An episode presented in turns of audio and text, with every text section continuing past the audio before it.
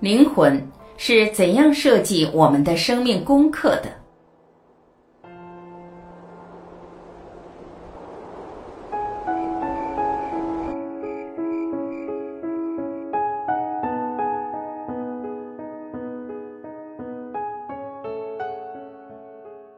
进入这个尘世之中，我们是暂时隐而不见的爱。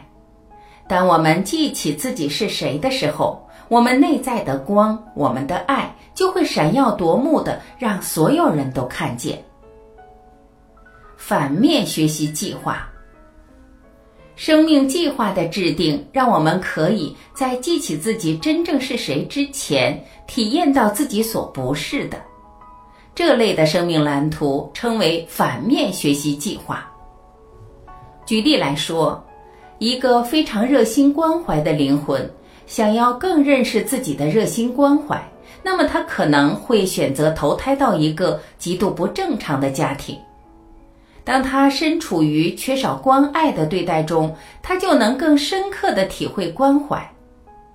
缺少某样事物，正是学习其价值与意义最好的方法。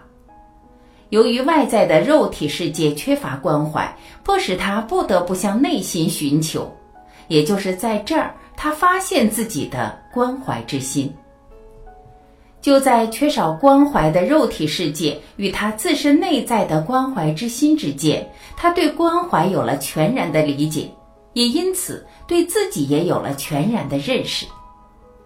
从灵魂的角度来看，这些学习过程中必然的痛苦是短暂的，然而其所带来的智慧却是永恒。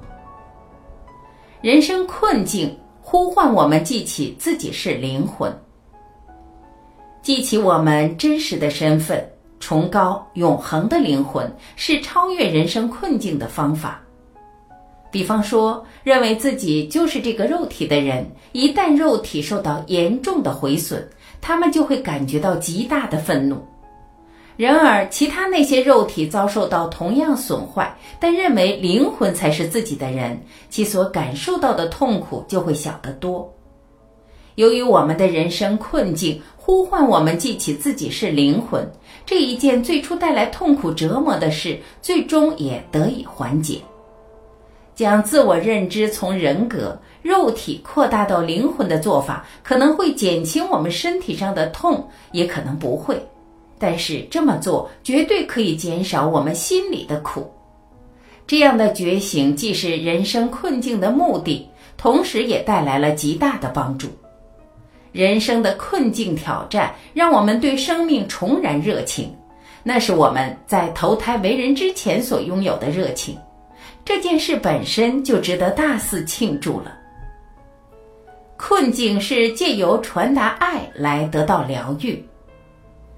我们计划这些人生困境的挑战，是为了要达成某些目标。一个最常见的目的是为了获得疗愈，特别是从过去几世中所留下的负面能量中获得疗愈。这么说好了，比方说有一个人在某一世饱受恐惧的折磨，在那一世的生命完结之后，这个人很可能会带着一些残存的恐惧能量。尤其是如果这个人是在巨大的恐惧中死去，恐惧的低频能量不会完整的被带进灵魂所在的高频率非肉身国度，但总是有些残存的能量会不小心跨了界。这个人感觉得到这些低回不去的能量，所以他会想要计划在新的意识生命中，借由传达爱来得到疗愈。平衡因果关系而计划某些人生挑战，我们也会因为想要平衡因果关系而计划某些人生挑战。因果有时候会被认为是所谓的业，不过我们也可以形容因果关系是存在于自己与另一个人之间的一种不平衡能量。很典型的就是。我们会与属于同一个灵魂小组的成员之间互有因果关系，这些成员与我们处在同一个体验成长的阶段中，并且一起经历了好几世的生命。在过去的几世生命中，我们对同一个灵魂分别扮演了丈夫、妻子、女儿、儿子、兄弟、姊妹、母亲、父亲、挚友，以及仇恨不共戴天的敌人等等角色。我在这里想起一个真实故事：有位父亲念床边故事给他的小女儿听，就在他讲完时，小女儿微笑着对他说：“Daddy。”你还记得你是我的小孩时，我是你的妈咪，我也有念故事给你听吗？挑战人生困境，为了服务他人，大部分灵魂会以服务他人为目的来计划人生困境的挑战。这样的向往是我们身为永生不灭灵魂的真实本质中最底层的一面。当我们身为灵魂，并且很清楚知道自己与他人是为一体时，我们会把服务当做人生最基本的目的，而服务的机会则是妙不可言的祝福。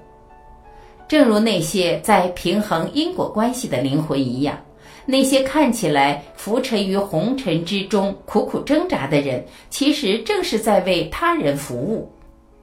举例来说，某个灵魂可能计划要拥有酗酒的体验，因为这样做可以让其他人更能够表达同情，也因此更深入认识自己的同情心。社会中一些最严厉的批判，往往直指酒鬼以及其他一些人，而他们其实是在将我们所追寻的体验带给我们。如果有更多人知道就好了。为了深刻的体验和成长而挑战困境，当然，我们计划这些人生困境的挑战，有一部分是为了自己个人的成长。身为灵魂，我们在转世之间学到了许多东西。不过，当我们在这个肉身的世界中将这些课题具体化时，这些课题的意义就会更深层地注入我们内在。以灵魂的状态来学习，就像是坐在教室里上课一样；而在这个世界里生活，那就是田野调查了。在其中，我们应用、检测并强化这些知识，这对灵魂来说是个强大的体验。人生困境让我们有机会表达爱。最终，无论是哪一种人生挑战。我所检验过的每一个人生蓝图都以爱为基础，每一个灵魂都受到一种希望的驱动，那就是给予并获得自由、无条件的爱，即使是在灵魂同意担任负面角色来刺激其他灵魂成长的情况里也是一样。许多灵魂的驱动力也来自于要记得好好爱自己，我们就是爱。人生困境的挑战给了我们机会去表达，并借此更深入认识自己就是爱的许多不同面相：同理心、宽恕、耐心、不批判、勇气、平衡、接受以及信任。我们就是爱的人事体验，也可能会以不同的方式呈现，像是理解、平静、信念、乐意。感恩以及幽默等种种美好德行，爱是出生前计划的主题。进入这个尘世之中，我们是暂时隐而不见的爱。当我们记起自己是谁的时候，我们内在的光，我们的爱就会闪烁夺目的，让所有人都看见。我相信，这就是我们为什么在此的原因。